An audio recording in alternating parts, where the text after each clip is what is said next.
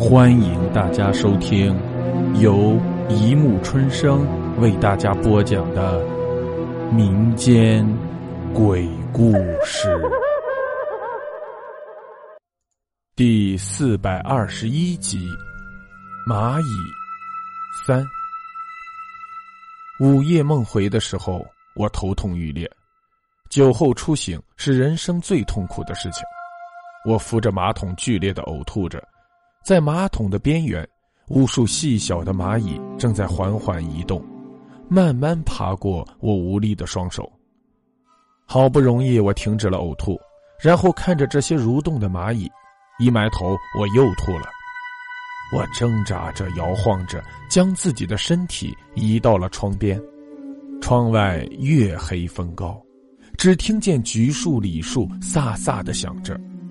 一阵风吹走了天上密集的云层，月亮终于逃了出来，像个橘子一样挂在空中。我躲在窗帘后面向外望去，不知道为什么我的嘴角竟露出了一丝笑意。一大清早，我就被一阵敲门声给惊醒了。我披上外衣，打开门，看见霍童站在门外，冷冷的看着我。怎么了？我问。陪我到院子里走走，行不行？他说：“好吧。”我点头。踏着松软的落叶，我们来到了院子里那棵李树下。这里的土特别松软，软的就像才翻过土一般。我觉得脚上麻麻的，低下头一看，脚上爬满了密密麻麻的蚂蚁。我连忙晃了晃脚，可蚂蚁们没有落下去，还是顽强的爬在我的脚上。我点上了一根烟，深深的吸了一口，烟头上的烟灰向后走了一截。我蹲了下来，用烟头细细的点着脚上的蚂蚁。蚂蚁根本就不知道我手里烟头的到来，在瞬间，一只一只被烧焦，落在了地上，变成了尘土。你不会以为我叫你到院子里来散步，只是为了来看你对蚂蚁处以极刑吧？长时间的冷场后。霍童终于开口向我问道：“我不置可否的回答了一声，哦。”他也蹲了下来，就蹲在我的面前，一双眼睛瞪得圆圆的，死死的盯着我的瞳孔。他一字一句的问：“昨天晚上你都看到了吧？”我笑了，我猜我的笑容一定很灿烂。是的，我都看到了。当我午夜梦回推开窗户时。橘子一般的月光正好投射到了院子中，霍童那妖媚的身躯正在月光的照耀下，手里拿着铲子，慢慢的调和着水泥。他将沙与水泥混合在一起，堆成了小山的形状，然后在小山的顶部剖开了一个洞，将水慢慢的倒了进去。手里的铲子不停的搅动着。水泥、沙、水混合在一起，变成了难以形容的糊状。他手拿着铲子，一点一点将水泥铲进了一个已经挖开的大坑。用不了多久，这个大坑就会被水泥占满。再过一段时间，这些水泥就会变得坚硬无比，永远不会有人知道下面还藏着什么东西。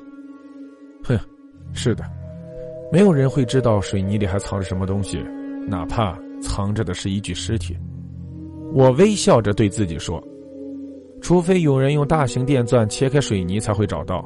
可是，谁又会事不关己的无聊的跑到这里来用电钻钻开地底的水泥块呢？”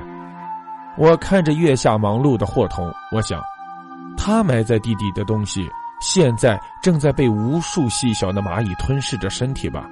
我知道，他埋掉的就是李岩。那个和他一起租了我房间的男人，我端了一杯酒，站在窗帘后欣赏着美妙的景色。月光中，霍童蓦然站起了身，擦了擦额头的汗。他的身材好美，我又一次听到自己唾沫咽下食道时发出的声音。就在这时，他忽然转过了身，一双眼睛直勾勾的向我所在的窗户望了过来，在月夜中。他的眸子炯炯有神，熠熠发亮。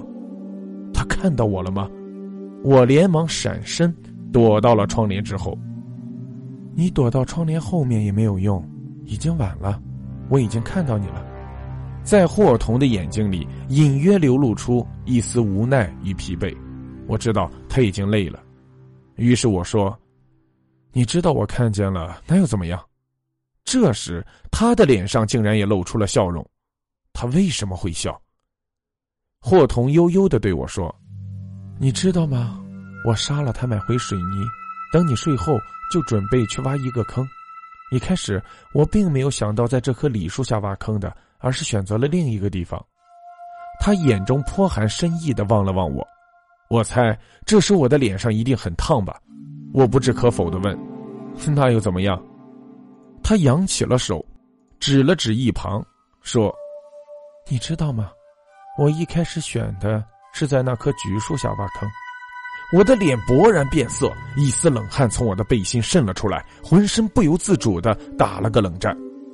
可霍童还是没心没肺的继续说着：“当我的第一铲挖下去时，我就感觉到了不对劲，铲子冒出了火星，抛开了面上接近一米的泥土，下面竟是哼，巨大坚硬冰冷的水泥块，脚上爬满了蚂蚁。你这里的蚂蚁可真多呀！”我的身体禁不住发抖站立，嘴唇不停的蠕动，却一句话也说不出来。你说。这水泥块里，你究竟埋了谁？霍童一字一句向我逼近，我颓然坐在了地上，泪水从我的眼眶渗了出来。好了，故事播讲完了，欢迎大家评论、转发、关注，谢谢收听。